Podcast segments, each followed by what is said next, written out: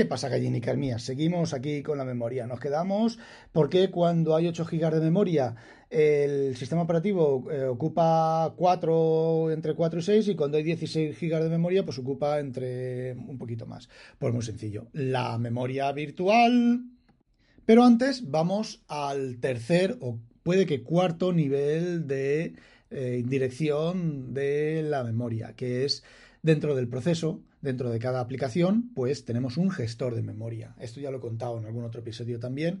Y ese gestor de memoria lo que hace es el sistema operativo, normalmente Windows, normalmente te da bloques de 4 o de 8 megas de tamaño. ¿Por qué? Por lo que os comenté al principio de los bloques, de la alineación, de la obtención de, en bloques de, de 4 de 4 Joder, 4 megas, no he dicho. Vale, me he equivocado. Me he equivocado. Repetimos. Eh, el sistema operativo suele devolverte bloques de 4K o de 8K. En algunos servidores creo que son de 8K. Pero normalmente en los equipos clientes son 4K. 4096 bytes. Aunque tú le pidas un byte, el sistema operativo te va a asignar 4K. Eh, te va a devolver 4K y vas a desarrollar, desaprovechar, bueno, pues 4192, pues 3000, bueno, uno, casi toda la memoria asignada. ¿Por qué te da 4K y no te da un K o te da 2K o te da 8K? En este caso sí que te puede dar 8K o 16K. Muy sencillo. ¿Os acordáis de los registros virtuales y todo eso? Vale. Pues los registros virtuales no guardan la dirección completa. Guardan la dirección módulo 4K u 8K. Para son más pequeños, los registros más pequeños, el silicio es, es más barato y la funcionalidad es la misma. Y también es más rápido. Entonces, cuando tú estás haciendo un programa y pides, no sé, 256 bytes, ¿el sistema operativo te da 4K? Pues sí, lo siento, pero te da 4K. ¿Qué es lo que ocurre aquí? Aquí ahora entran los eh, módulos de runtime. En el caso de C y de C, el, runtime de C, ¿vale? Y en el caso de lenguaje de más alto nivel, pues el, el lenguaje de más alto nivel, C Sharp o lo que queráis, ¿vale? Llevan una cosa que se llama gestor de memoria, ¿vale? El runtime. Entonces, ¿qué es lo que ocurre? Pues, por ejemplo, el runtime de C tenía, creo que lo quitó Microsoft, tres métodos de reservar memoria, que no vamos a entrar en ellos. C Sharp no sé cómo lo hará, ¿vale? Pero lo hace, lo hace muy parecido. O sea, lo tiene que hacer muy parecido. Que es cuando tú pides 256 bytes, el sistema no te va a dar, no va a pedirle al sistema operativo 256 bytes. ¿Os acordáis de los episodios anteriores que podíamos reservar para lo de, para lo de la, edad, el nombre y la edad, podíamos reservar 500, un bloque de 500 y llenarlo y cuando llenemos el bloque de 500 reservar otro bloque de 500. Pues es exactamente lo que hacen los gestores de memoria. Los gestores de memoria te reservan un bloque de memoria que no tiene por qué ser 4K, es bastante más. Y cuando la aplicación, cuando tu programa pide memoria, lo que hace es que mira ese gestor, ese bloque y te da un pedacito. Cuando se le acaba ese bloque, pide al sistema operativo otro bloque más y repite la acción. Fijaos que es una estructura de datos. Puede ser una lista enlazada, creo que en el runtime de C es una lista enlazada de bloques, ¿vale? y dentro de cada bloque hay subbloques, pero lo que son los bloques grandes reservados al sistema operativo es una lista enlazada, pero no tiene por qué. Podría ser un árbol B, podría ser un árbol B balanceado de prioridad. A lo mejor el gestor de memoria del núcleo es un árbol B también balanceado de prioridad. Y los procesos que más memoria usan y con más frecuencia, los bloques de memoria están más cerca del inicio del árbol y se asignan con más prioridad. No lo sé. Bueno, pues simplemente lo que ocurre el runtime te da un pedacito de esa memoria, se lo anota y te, tú usas esa, memoria y cuando quieres más, liberas más, o sea, asignar más, pides más y cuando no quieres, cuando quieres menos memoria, pues la liberas y devuelves ese sistema, a ese bloquecín al gestor de, de, memoria. Lenguajes como C Sharp, como Java, tienen lo que se llama recolector de basura, que es exactamente el mismo paso que os he contado con el sistema operativo, pero dentro de la aplicación. Cada cierto tiempo, los que usáis Visual Studio y estáis usando Net, veréis que si abrís la ventana del proceso, de tiempo de proceso, veréis que salen como unos triangulitos rojos, creo que son rojos, que va pim, pim, pim, pim, pim, pim. Eso es el recolector de basura, recolectando la basura. El problema de C Sharp, el problema de C Sharp es que cuando entra el recolector de basura, el programa se detiene.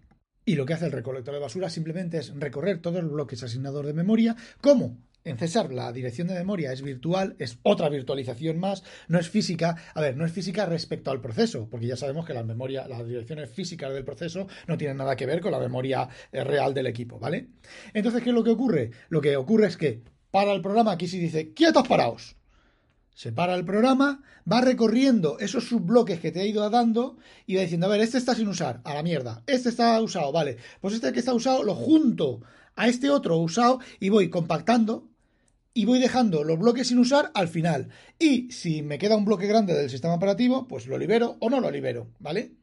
Y el inconveniente es que aplicaciones de alto rendimiento, aplicaciones muy complicadas, el recolector, cuando entra el recolector de basura, la aplicación se engancha y continúa. Pueden ser milisegundos, pueden ser microsegundos, pero si es una aplicación que hace amplio uso de la gestión de memoria, es una aplicación que está escrita, sí, en C Sharp, está escrita como el puto culo, sin tener en cuenta las asignaciones de memoria y sin tener en cuenta todo ese tipo de cosas, pues ese ¡ah! puede llegar a ser a lo mejor de hasta un segundo. Y ya no digo tu aplicación, la librería que estés usando. Vale, pero es que Windows todavía tiene un nivel más de eh, virtualización, que es lo que se llama la memoria virtual. Y de nuevo, os digo Windows, macOS la tiene y Linux la tiene. Yo sé más o menos cómo funciona la, mm, este nivel de indirección de Windows. Vale. La memoria virtual no es más que un fichero de disco almacenado en disco que actúa como si fuera memoria. ¿Y qué es lo que hace Windows, el núcleo de Windows? Pues el núcleo de Windows, exactamente igual que sabe cuánto tiempo, cuánta memoria está usada, cuánto tiempo está usada la memoria, cuánto se accede a esa memoria, las partes de memoria menos usadas o no usadas o que llevan un tiempo sin usar, se descartan y se graban en disco en ese fichero de memoria, en ese fichero mapeado de memoria. ¿Y qué es eso? Pues eso, sencillamente, no es más que una dirección de memoria base que tú conforme vas escribiendo en esa dirección de memoria base hacia adelante, realmente no es memoria física, es disco duro.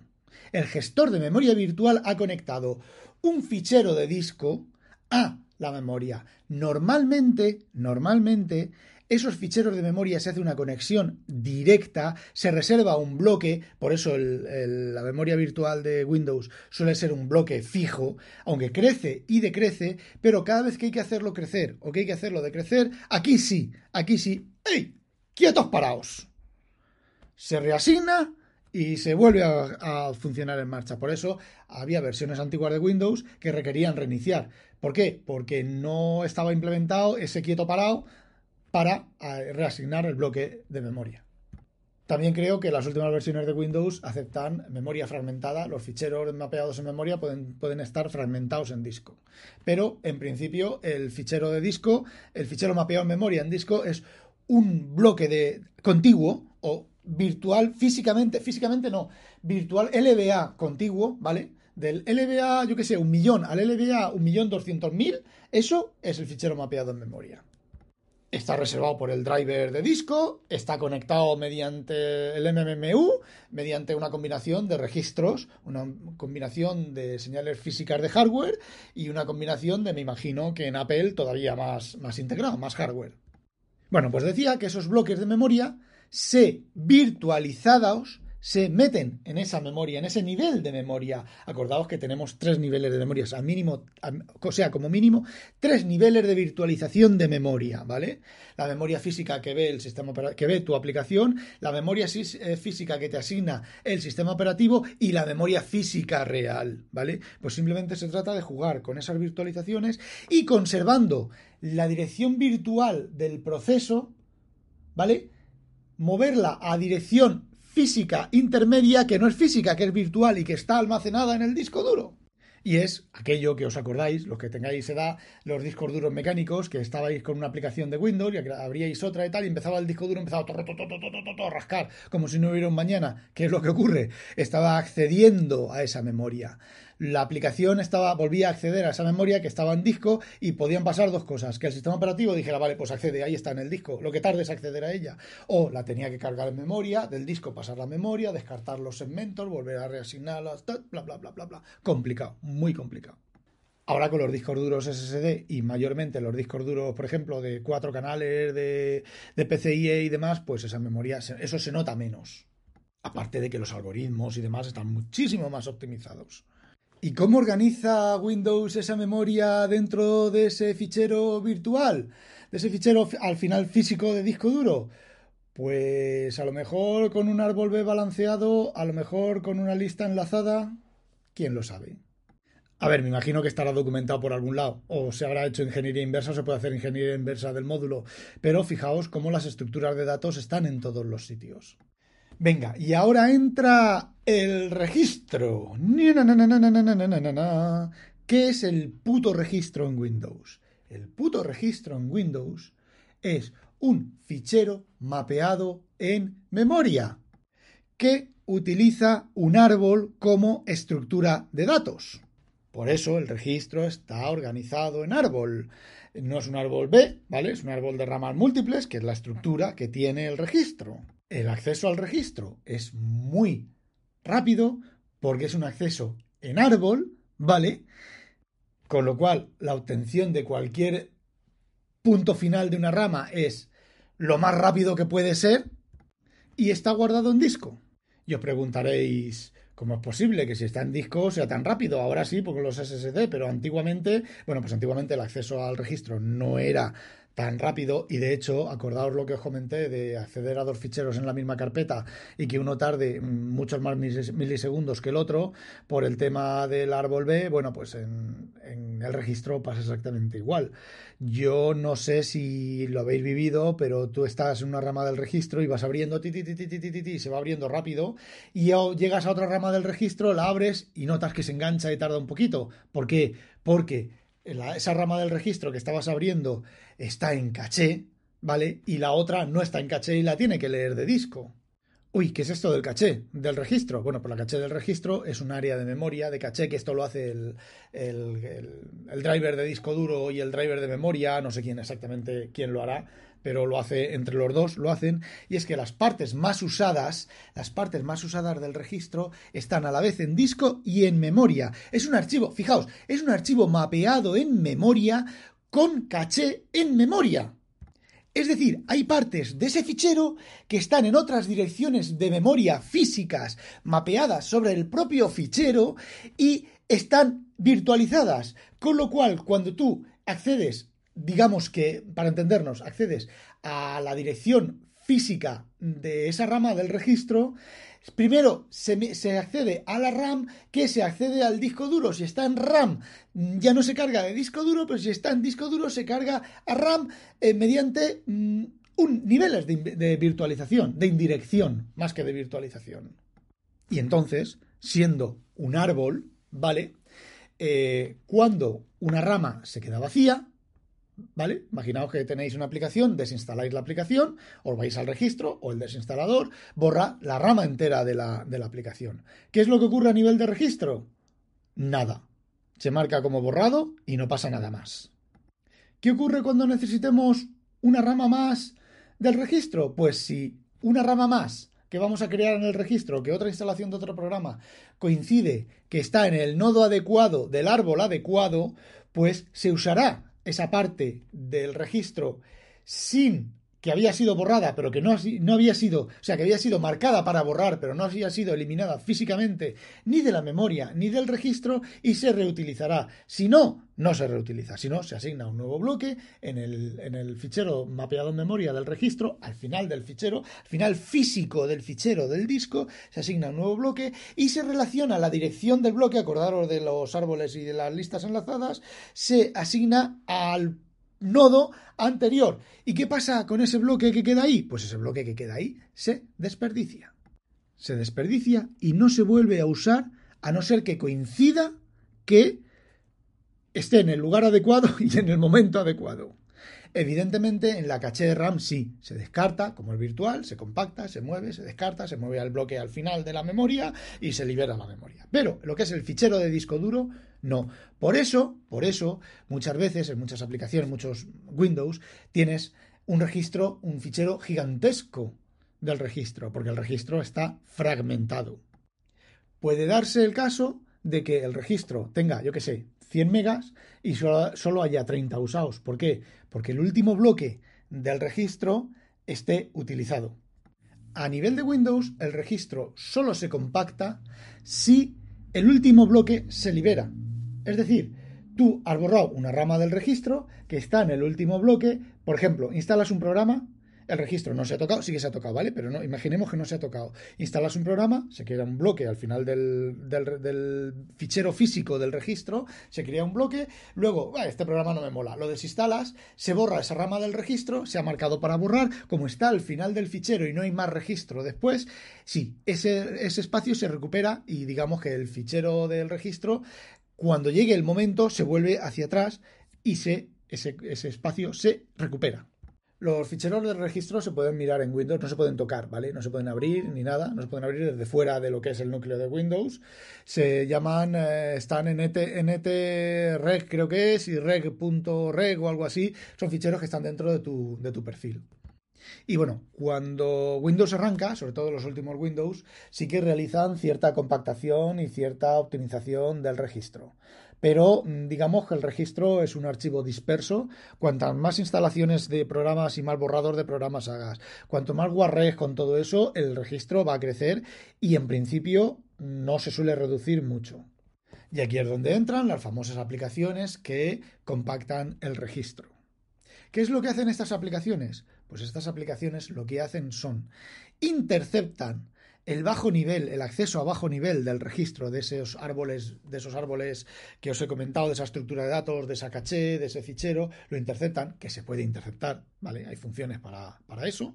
De hecho, Windows tiene funciones para interceptar cualquier otra función. Es decir, cualquier función del API de Win32 se puede interceptar y puedes instalar tú una función antes que haga algo antes de que se ejecute la función, antes y después. Bueno, pues interceptan todas esas funciones, las sustituyen momentáneamente y realizan, pues evidentemente realizan una compactación, una compactación real, ¿vale? Como puedas hacer, como puede hacer un, recolector de, el recolector de basura de César o un recolector de basura de Java o lo que queráis, hace una compactación real y sí, reducen el registro, ¿vale? ¿Por qué? Porque todas esas ramas intermedias, los huecos intermedios, los eliminan. ¿Cómo? Pues muy sencillo, reconstruyendo el registro sin esa basura. Pero ¿qué es lo que ocurre? Que son cosas que no están documentadas, son cosas de Windows que no están documentadas y lo hacen por ingeniería inversa y luego resulta que Microsoft saca un parche de seguridad porque ha habido un fallo de seguridad en una llamada del API de Win32 del registro cambia cualquier cosa de internamente para solucionar ese fallo de seguridad, tú ejecutas tu CC Cleaner, CC Cleaner no es consciente de ese cambio eh, adiós Windows a reinstalar. Aparte de eso, esos programas son programas que afectan críticamente al, núcleo de Windows. A ver, mm, digamos que es como hacer un driver, ¿vale? Sería como hacer un driver de un hardware, básicamente. Entonces, pues es muy fácil, pero que muy, muy, muy, muy, muy fácil que haya bugs dentro de ese programa, que tengan situaciones o, combinaciones del árbol no contempladas o combinaciones que desconozcan, ¿vale? Que ellos desconozcan, porque es muy raro, yo que sé, muy raro, pues por ejemplo, ver un, yo que sé, lo que sea, ¿vale? Es muy raro verlo. los que, la empresa que ha hecho el compactador de registro no se ha dado cuenta de eso y se encuentra en un ordenador de un chaval, se encuentra de alguien, se encuentra esa estructura, corrompe el registro, ya no se puede acceder al registro y una de las cosas que tiene Windows es que si no puede acceder al registro, eh, revienta. Eh, ¿Qué es lo que ocurre si eh, compacta el registro de usuario? Es lo menos crítico porque el registro del usuario eh, está en la cuenta de usuario y lo que hace Windows, los últimos Windows, es que reemplazan, si el registro de usuario se corrompe y ha habido versiones de Windows 10 que han corrompido el registro de, de, usuario, simplemente el propio Windows, si el propio Windows ya corrompe el registro, imaginaos una aplicación de terceros, ¿qué es lo que ocurre? Borra el registro, copia lo que puede copiar del registro antiguo al registro nuevo y genera un nuevo registro desde cero. Que es cuando, por ejemplo, vosotros habéis reiniciado Windows o habéis encendido Windows y resulta que, pues yo tenía el escritorio configurado con esto. Ay, o si yo tenía las pantallas en, en, color negro y ahora me sale en color blanco. Y si yo tenía este fondo de pantalla y ya no está. ¿Qué ocurre? Que se ha corrompido el registro y Windows ha recuperado el registro. Y bueno, chicos, ese es el motivo por el cual no debéis de tocar los optimizadores de registros, ni con un palo. El CC Cleaner y familias, ¿vale? Porque la podéis cagar. Y la mejor manera de compactar el registro es reiniciar Windows. Si después de reiniciar Windows vuestros ficheros de registro no han bajado de tamaño, es que no pueden bajar de tamaño. Punto pelota. macOS, el equivalente del registro de macOS son los ficheros plist, que cuando se corrompen también macOS empieza a hacer cosas rarísimas. Eh, son una mezcla entre fichero binario y fichero .ini. Eh, Windows funciona mucho más rápido, accede mucho más rápido al registro que macOS a los pelis. ¿Por qué? Porque los ficheros pelis son ficheros normales que tiene que abrirlo con el API normal de ficheros, procesarlos, parsearlos y el, el registro en Windows es algo inherente al propio Windows. Bueno chicos, y con esto termino la gestión de memoria virtual, termino el tema del registro, o que no la pique un pollo belga y ya veremos qué os grabo después. ¡A demonio! Estarás contento, ¿eh, Nipegun?